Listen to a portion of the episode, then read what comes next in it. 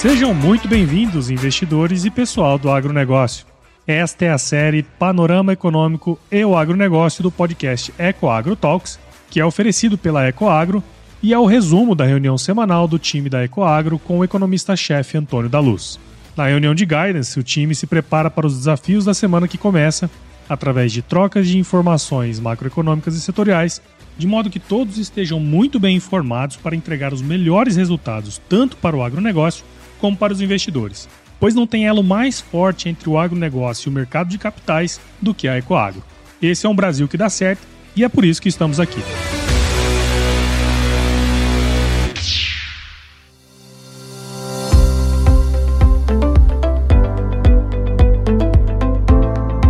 Olá, investidores! Olá, pessoal do agronegócio! Que bom, que bom tê-los aqui conosco na nossa reunião de guidance dessa semana, que vai do dia 27 ao dia 31 de março de 2023, portanto, a última semana do mês de março, a última semana que encerra o primeiro trimestre do nosso ano.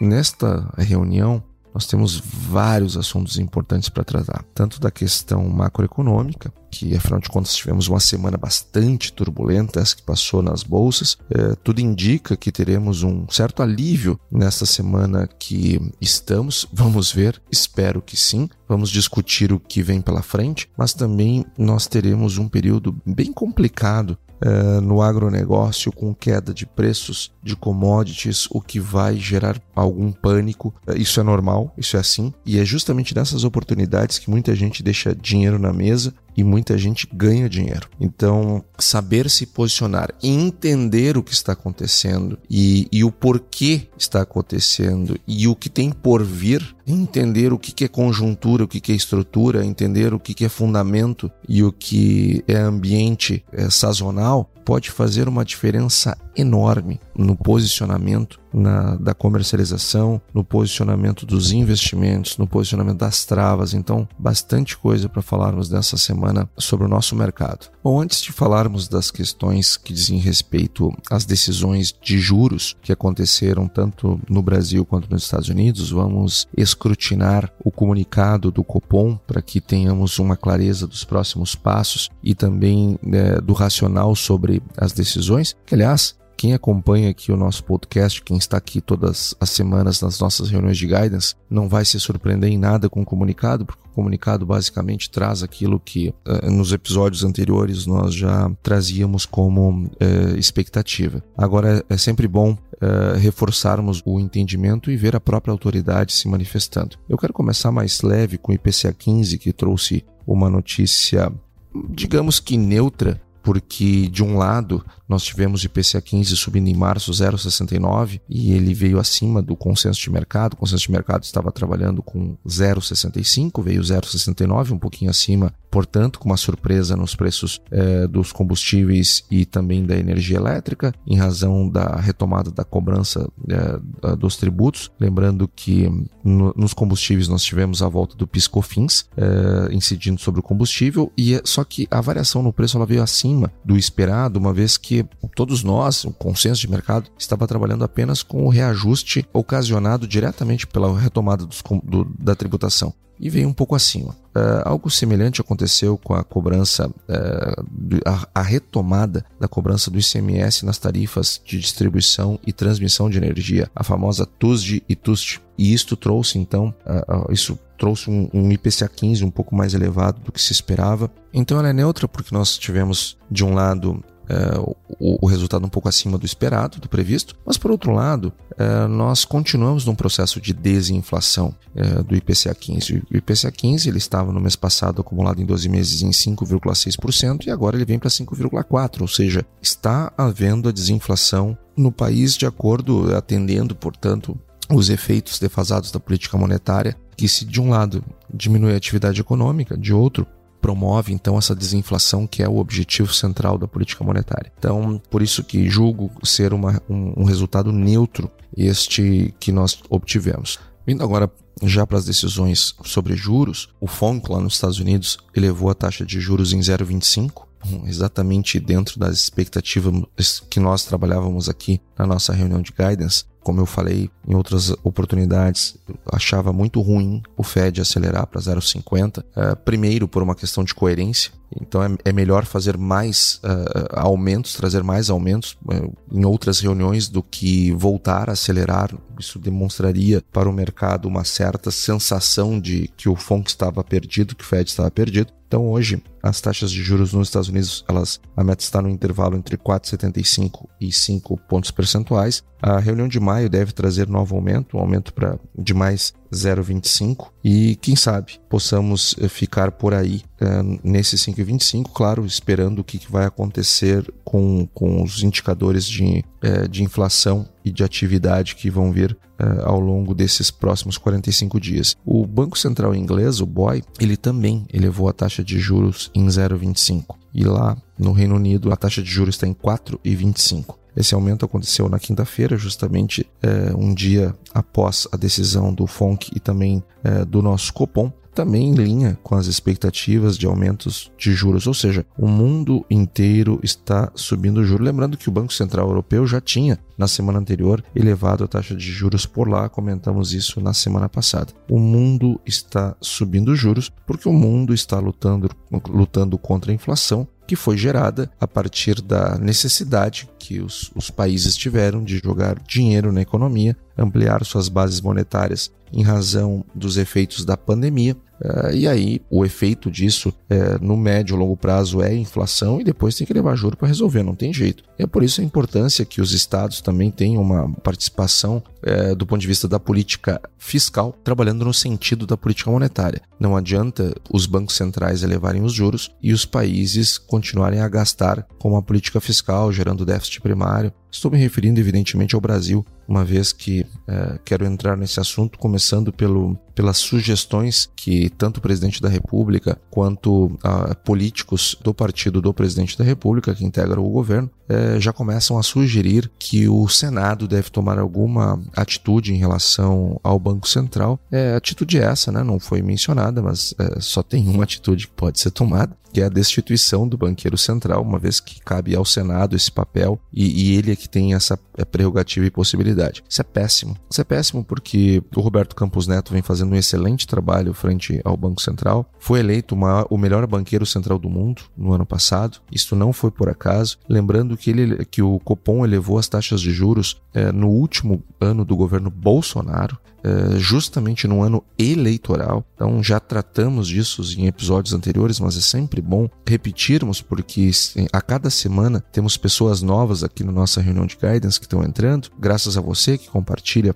esse conteúdo com seus amigos, com pessoas que lhe interessam. Então é bom que, eles, que todos saibam que em, em, episódios anteriores, semanas anteriores, nós tratamos desse assunto também. É importante que política fiscal e política monetária elas caminhem no mesmo sentido. E estamos no aguardo do novo arcabouço fiscal que deverá ser divulgado pelo governo em breve. Já esperávamos nessa semana que passou termos uma, uma informação mais clara a respeito da, é, de, do que virá nesse arcabouço. Também você já sabe, mas não custa repetir é, eu não gosto da ideia do arcabouço fiscal, eu gosto de âncora mesmo. O que um país tem que ter no lado fiscal é uma âncora, e quando o governo é, vem com uma ideia de arcabouço, é, já sugere que não é para valer a ancoragem, né? não é, não, não, a firmeza já não é a mesma. Mas vamos lá. O que, que diz o, o, comunicado que o Copom emitiu após a, a, sua decisão? Lembrando que essa semana sai a ata e no episódio da semana que vem, na reunião da semana que vem, eu vou trazer aqui mais detalhes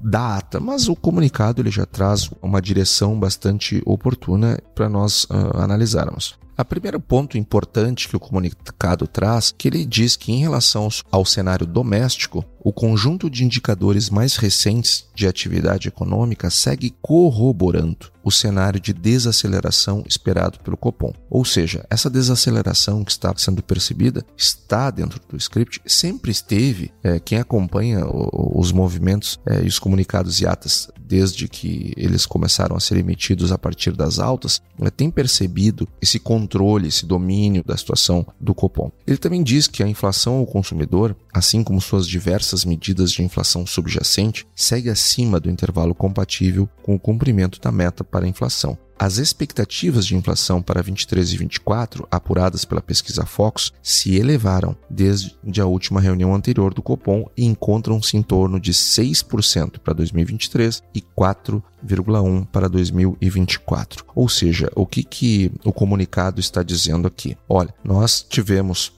Estamos percebendo a desaceleração da economia, estamos percebendo a convergência dos índices de inflação para um processo de desaceleração, entretanto, eles continuam ainda acima da meta. Além do mais, as expectativas para 23 e 24, eles não são no sentido de que essa desaceleração, essa desinflação, ela vai continuar acontecendo. Pelo contrário, o que o, o, relatório Focus tem sinalizado para o Banco Central é que esse processo de desinflação, que percebemos inclusive agora no IPCA 15, ele vai em algum momento cessar e vamos voltar a ter um processo inflacionário. Ou seja, é, o que, que cabe ao Copom, qual é o instrumento que o Copom tem para cumprir a meta?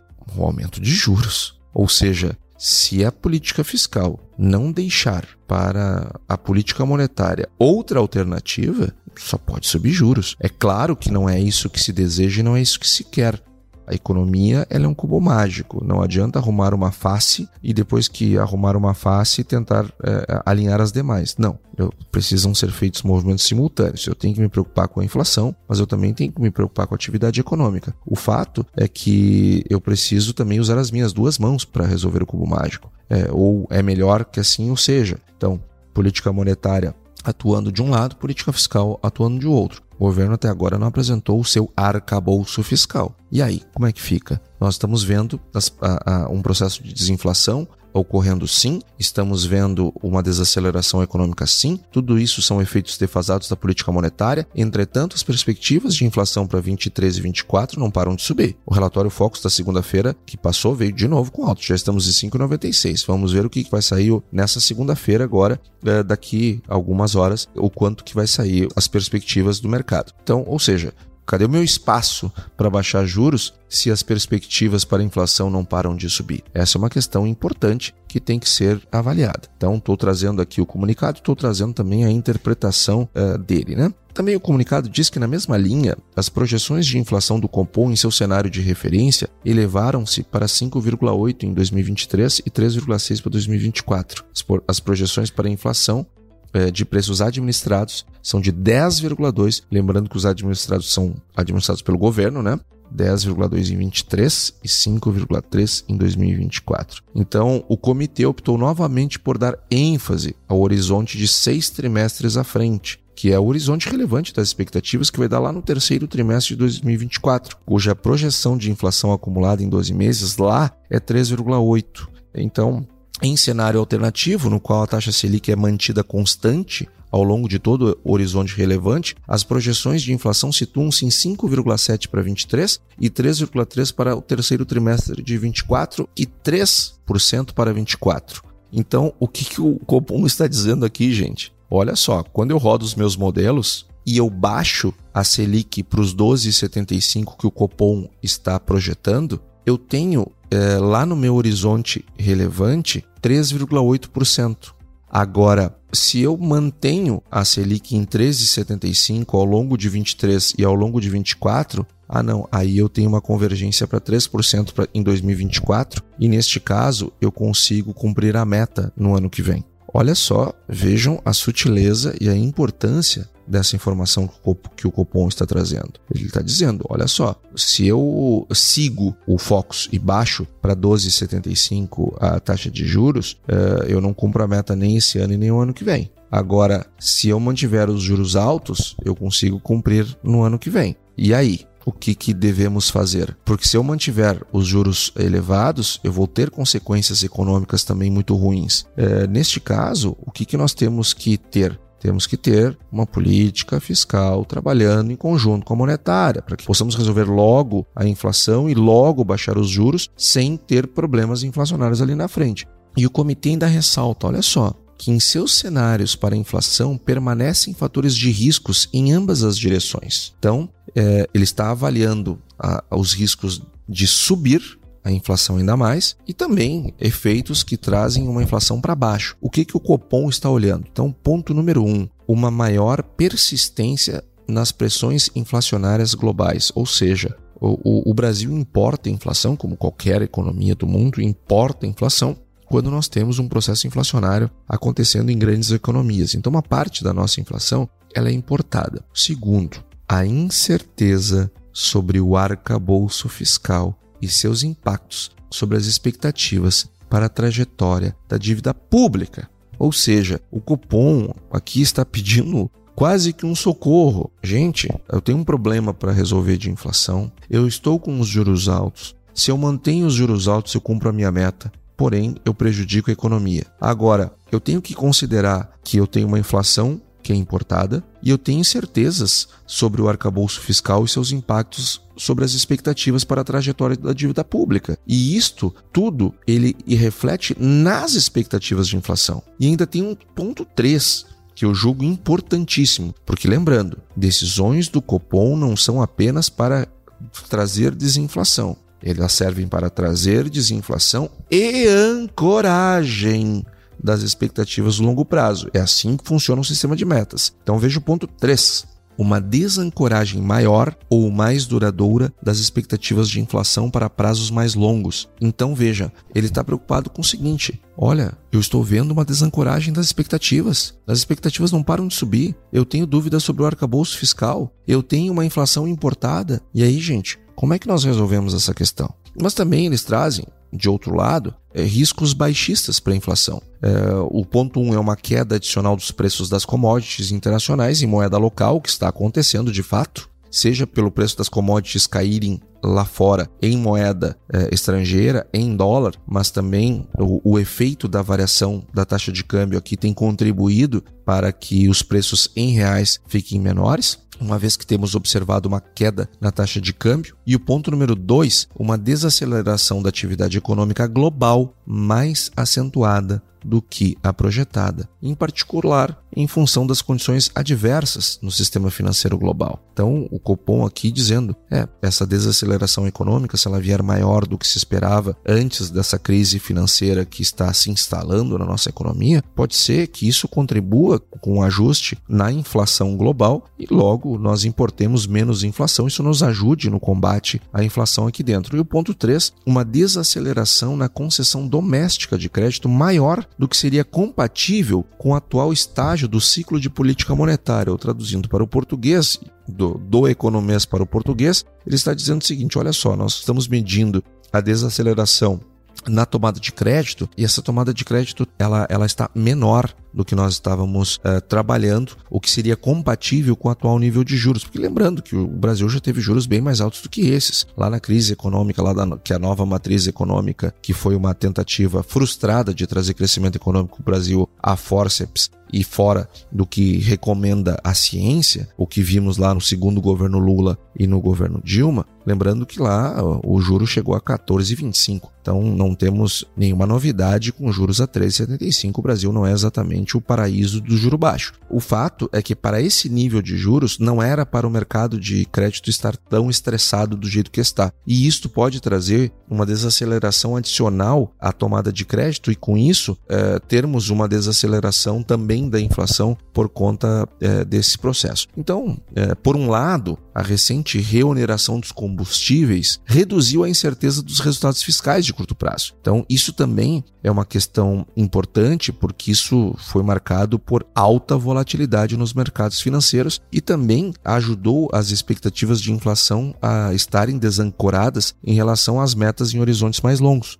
Então, nós temos aqui uma demanda maior de atenção na condução da política monetária em razão dessas questões. Só que daí vem uma frase é, que trouxe muito frisson, é, aliás, mais de uma, eu vou começar com a primeira. Aí eles dizem o seguinte: o comitê avalia que a desancoragem das expectativas de longo prazo eleva o custo de desinflação necessária para atingir as metas estabelecidas pelo Conselho Monetário Nacional, que é presidido pelo Fernando Haddad, ou seja, é ele, neste momento, quem estabelece a meta a qual o Banco Central deve perseguir, né? Deixar bem claro. Ele e a Simone Tebet, que também integra o Conselho Monetário Nacional. Nesse cenário, o Copom reafirma que conduzirá a política monetária necessária, necessária para o cumprimento das metas. Então, aqui o Copom está sendo muito claro. Eu farei o que tiver que fazer para cumprir as metas que a mim foram dadas. Então, se tiver que manter juro alto, eu vou manter. Se tiver que subir juro, eu vou subir. Ou seja, se vocês não fizerem a sua parte, eu, infelizmente, a mim só me resta aumentar a dose do remédio que eu estou dando. Porque, afinal de contas, já tem senador sugerindo que o presidente do, ban do Banco Central tem que ser impeachmentado. Então eu vou fazer o que tiver que fazer. Se vocês quiserem fazer uma política divergente aí, eu vou ampliar a dose aqui. Agora, não me resta outra alternativa, senão vai rolar minha cabeça. E o Copom ainda fala, considerando os cenários avaliados, o balanço de riscos e o amplo conjunto de informações disponíveis, o Copom decidiu manter a taxa básica de juro em 13,75. Gente, perfeito. Eu, se lá estivesse sentado, faria exatamente a mesma coisa diante dos números e dos fatos que nós temos é, sobre a mesa. E ele também diz que o comitê entende que essa decisão é compatível com a estratégia de convergência da inflação para ao redor da meta ao longo do horizonte relevante, que inclui os anos de 23 e em grau maior 2024, eh, e sem prejuízo de seu objetivo fundamental de assegurar a estabilidade dos preços, essa decisão também implica na suavização das flutuações dos níveis de atividade econômica e fomento do pleno emprego. Perfeito, é isto mesmo. Está corretíssimo o Comitê de Política Monetária, agindo com ciência, agindo com técnica, agindo como os livros nos ensinam a agir. Ecoagro, o elo entre o agronegócio e o mercado de capitais. Aí nós entramos num outro ponto que também trouxe bastante frisson, bastante discussões nessa semana que passou. O seguinte trecho, preste bem atenção no que disse o comitê. O comitê reforça que irá perseverar até que se consolide não apenas o processo de desinflação, como também a ancoragem das expectativas em torno de suas metas, o que mostrou deterioração adicional, especialmente em prazos mais longos. Perfeito. O sistema de metas de inflação, como dizem os livros, é isto. Eu elevo a taxa de juro para trazer desinflação e ancoragem das expectativas. Tá perfeito o Copom. E ele segue. Preste atenção o comitê enfatiza que os passos futuros da política monetária poderão ser ajustados e não hesitará em retomar, retomar o ciclo de ajuste caso o processo de desinflação não transcorra como esperado. O Copom está sendo claro se tiver que aumentar juros, vou aumentar juros. Ainda mais com ameaças de destituição do presidente do Banco Central por não cumprir as suas metas. Então ele vai ter que cumprir metas, apesar das questões todas que envolvem a inflação lá de fora e a falta de uma política fiscal ancorada, é, conforme relatou o próprio Copom. E até agora nós não temos uma nova âncora fiscal é, sequer conhecemos a proposta do arcabouço fiscal. Então veja, o cupom está sendo claro, se tiver que subir, eu vou subir. Então, gente, olha só, moderação nas expectativas que vai cair juro, que não sei o que, já, olha, cuidado, cuidado. Acho também que tem espaço para cair alguma coisa até o final do ano, mas isto só depois de conhecermos a proposta do arcabouço fiscal e que essa convença que vai trazer uma trajetória de juros, aliás, uma trajetória de gastos equilibrada para o curto e longo prazo. Afinal de contas, e aí já entrando num outro assunto que também preocupa muito, tá aqui do lado, gente, do lado. A Fitch, ela rebaixou o rating soberano da Argentina e disse que o calote é iminente. Disse que o calote é iminente e derrubou o rating da dívida soberana da Argentina, em moeda estrangeira, evidentemente, de C para CCC menos. Isso é, é, em razão da decisão que foi tomada a partir de decreto que obriga as entidades do setor público argentino de realizar operações com, das suas carteiras com títulos de dívida soberana eles devem ser convertidos de maneira forçada para a moeda local, para o peso. Então, é, é, isso traz um iminente descumprimento, um iminente default da dívida argentina de novo. Então veja, quem é que vai investir num país que não tem uma dívida é, controlada, que não tem uma âncora fiscal? Gente, olha só, a Pandorga sem o barbante para segurá-la é, não dá certo. Tá aqui a Argentina, poxa vida, tá aqui o que está acontecendo na Argentina hoje. É, olhem as preocupações que estão tendo com a Argentina. Se nós fizermos as mesmas coisas, o que, que se espera que vai acontecer com a nossa economia? Vai ir para o mesmo lugar, porque não há uma perseguição a este ou aquele governo, uma preferência a esta ou aquela ideologia. O, o que eh, existe são fatos e consequências de escolhas. É só isso que está em jogo. Então, é, nós precisamos, eu tenho uma expectativa muito grande e positiva para que venha uma âncora fiscal, apesar do Fernando Haddad estar sofrendo fogo, amigo de todo lado dentro do governo, para mim isso é um bom sinal. É um sinal de que ele está trabalhando com o arcabouço fiscal, é, mas dentro daquilo que é necessário para equilibrar as contas públicas. Então, eu estou com uma perspectiva positiva. Eu estou com uma esperança que as coisas venham bem. Agora, tá difícil, essa espera está complicada, está desancorando cada vez mais as expectativas é, de inflação e isto, por sua vez, faz com que o remédio, a dose, tenha que ser cada vez mais alta. E tudo isso, gente, está acontecendo num momento que existe uma crise global vindo, uh, vindo no horizonte, uma crise financeira.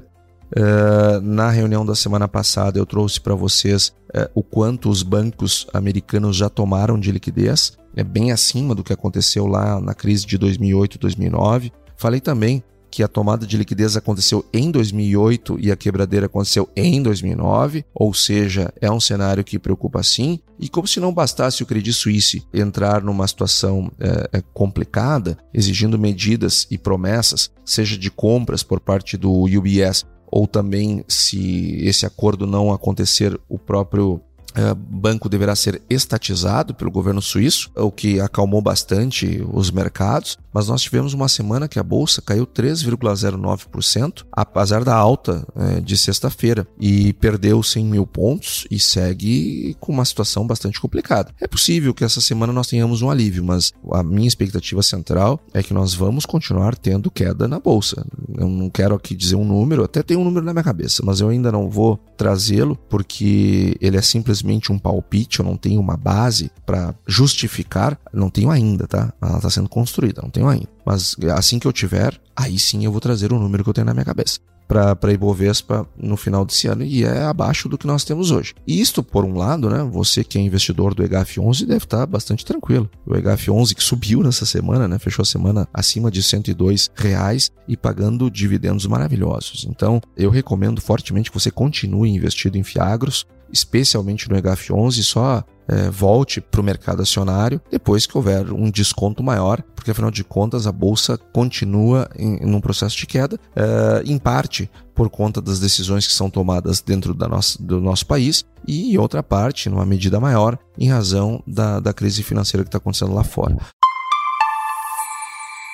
Essa semana que passou também nós tivemos uh, o Deutsche Bank entrando numa situação de queda muito forte dos seus ativos na bolsa alemã e que trouxe um pânico imenso para todas as bolsas mundo afora, porque afinal de contas, né, gente, pô, Credit Suisse, quem é que ia acreditar que um dia o Credit Suisse passaria por uma situação dessas? Aí agora o, o Deutsche Bank, o banco da Alemanha, poxa vida, isso é quase que inacreditável. Só que, sinceramente, eh, eu procurei muita informação sobre o assunto e não entendi até agora por que, que o Deutsche Bank ele caiu tanto e por que, que o mercado está tão arredio com ele. É, às vezes, gente, as coisas acontecem, ou o pessoal começa a tirar dinheiro de lá, porque eles sabem o que vai acontecer, mas o mercado, porque estão lá dentro, porque estão posicionados, porque tem informações internas, mas o mercado como um todo não. Então, onde há fumaça, há fogo, né? Então, é, cuidado, cuidado com os próximos passos do sistema bancário global. Embora não tenha até este momento uma razão clara da, do porquê que o Deutsche Bank sofreu tanto, mas poxa vida, o Banco da Alemanha foi atacado. Isso demonstra uma, uma fragilidade.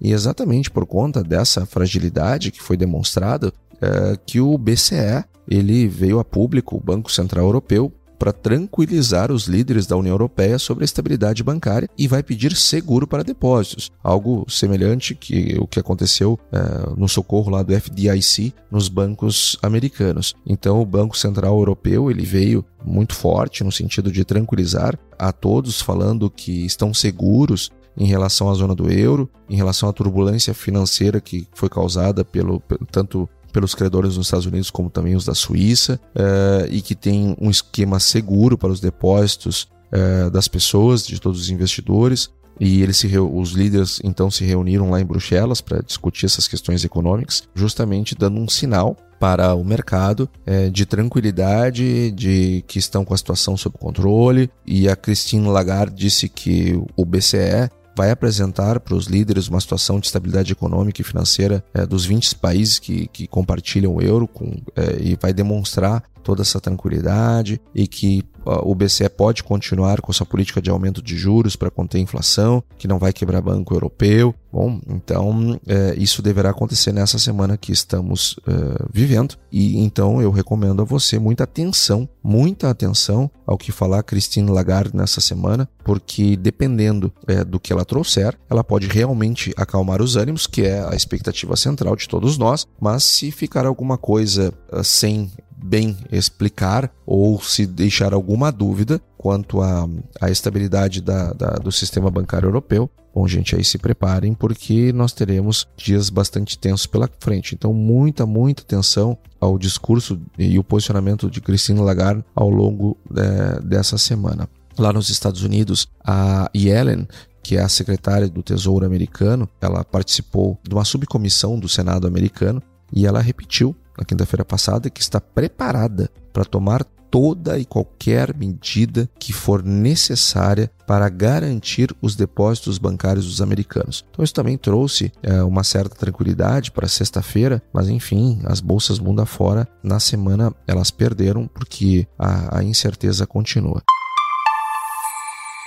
E aí, vindo para o agronegócio, eu disse que nós tínhamos ah, ah, uma questão muito importante para discutir. Uh, no agronegócio, uh, nós tivemos uma queda muito forte das commodities e, e quando elas caem, caem todas, né? Uh, as agropecuárias, inclusive. E essa incerteza toda que está acontecendo no mercado global, quando elas trazem essas incertezas para as commodities, nós costumamos ver uma sangria. E essa sangria aconteceu também com os grãos, é, e aqui em particular a soja. E a soja, ela está em queda livre no Brasil. O preço está caindo e caindo muito forte. E o pessoal está em pânico. Eu conversei com vários produtores rurais na semana que passou, eh, seja pessoalmente, seja pelo WhatsApp. Eu tive a oportunidade de fazer duas palestras no interior nessa semana que passou e as perguntas todinhas, sem exceção, vieram pedindo mais eh, explicações, esclarecimentos e guidance em relação às razões do porquê que a soja está caindo tanto, que esta é a nossa principal commodity, eh, eh, e o que esperar e o que fazer, né? Então eu vou trazer aqui a minha opinião do que esperar e o que fazer nessa situação. Gente, em primeiro lugar, os preços estão caindo mesmo lá fora. Só que a queda aqui dentro ela é bem maior do que a que está acontecendo lá fora. Então a primeira coisa que nós temos que entender é o seguinte: por que isso está acontecendo? Está acontecendo por uma razão muito simples. O Brasil está colhendo. O Brasil está trazendo para a oferta uma quantidade imensa de soja. O que, que você acha que vai acontecer quando um país do tamanho do Brasil, ninguém mais, ninguém menos que o maior produtor de, do mundo de soja, o maior exportador do mundo de soja, uh, o que, que acontece quando este colhe? Uma safra recorde. Ele pressiona os preços, gente. Cadê a novidade? Cadê a novidade? A novidade está no fato de que está acontecendo simultaneamente uma queda no preço interno sazonal por conta da entrada da, da, de uma super safra e que foi turbinada, que foi anabolizada pelos efeitos das quedas dos preços das commodities em razão da crise bancária internacional. Então foram dois fatores que vieram simultaneamente a trazer um preço da soja muito forte. E aí eu vou trazer um terceiro elemento, que é o combustível para que o processo continue. Muitos produtores terão vencimento de CPRs, cédulas de produtor rural, agora é, neste mês que vem, abril é, e maio. E isto traz uma oferta excepcional para o mercado. É, ou seja, em períodos de vencimento de CPR, é normal que os preços caiam ainda mais. E para piorar a situação,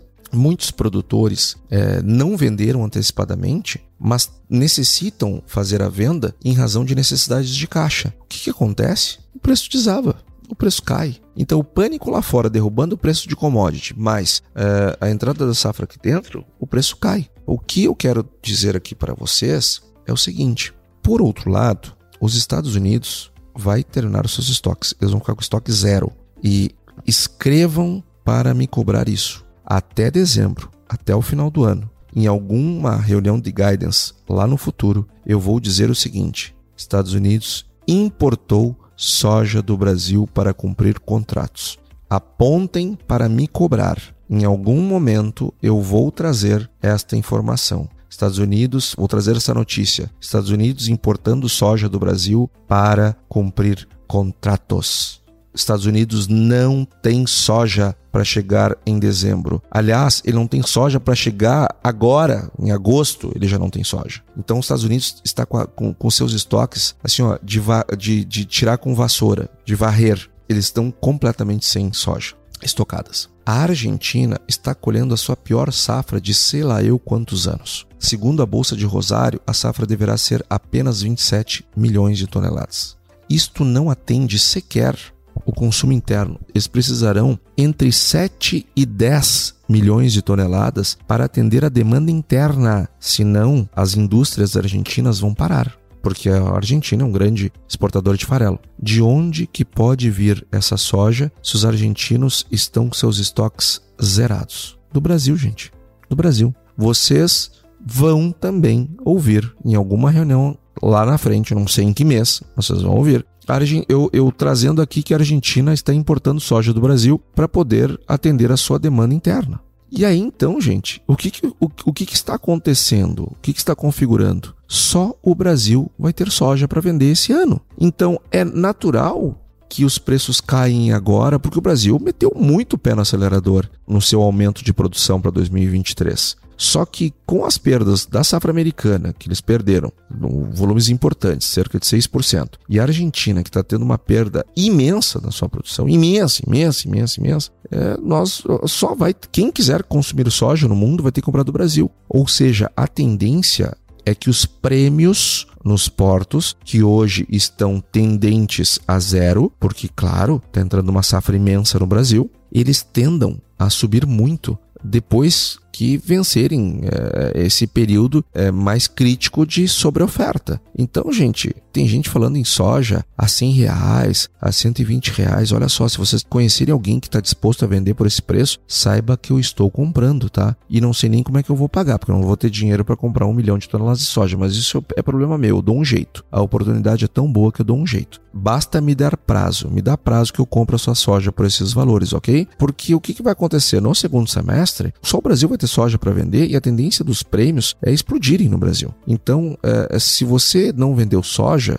saiba que já era para ter vendido, perdeu tempo. Se, se está aqui toda semana, é, já sabia que a tendência dos preços era caírem. Eu, eu trouxe isso, eu trouxe as expectativas para os, os prêmios, aliás, para os preços na, na, na, nos horizontes mais largos, sobretudo 24, é, eu já tinha trazido aqui essa queda. Inclusive, já tinha dito, preço ano que vem, pelo que está sendo cotado hoje, tudo mais constante, é 150 reais o saco. Então, estávamos lá com preço de 170, é, não vendeu porque não quis. Agora, se você ouve aqui o nosso podcast, tenho certeza que vendeu. Agora, tem produto para vender ainda? Agora é que não é momento de vender. Agora segura. Agora segura para vender no segundo semestre. Ou, no mínimo, depois que vencerem as CPRs, lá por julho. É, deixa para vender ali, junho, julho, que é depois do, do, do de passar esse estresse todo. Agora, tudo indica que nós vamos ter uma recuperação significativa nos preços. Vamos voltar para 200? É claro que não mas a tendência é que nós voltemos para os preços que tínhamos há duas, três semanas atrás, quando nós antecipamos aqui que esses preços iriam cair mesmo. E se você é investidor,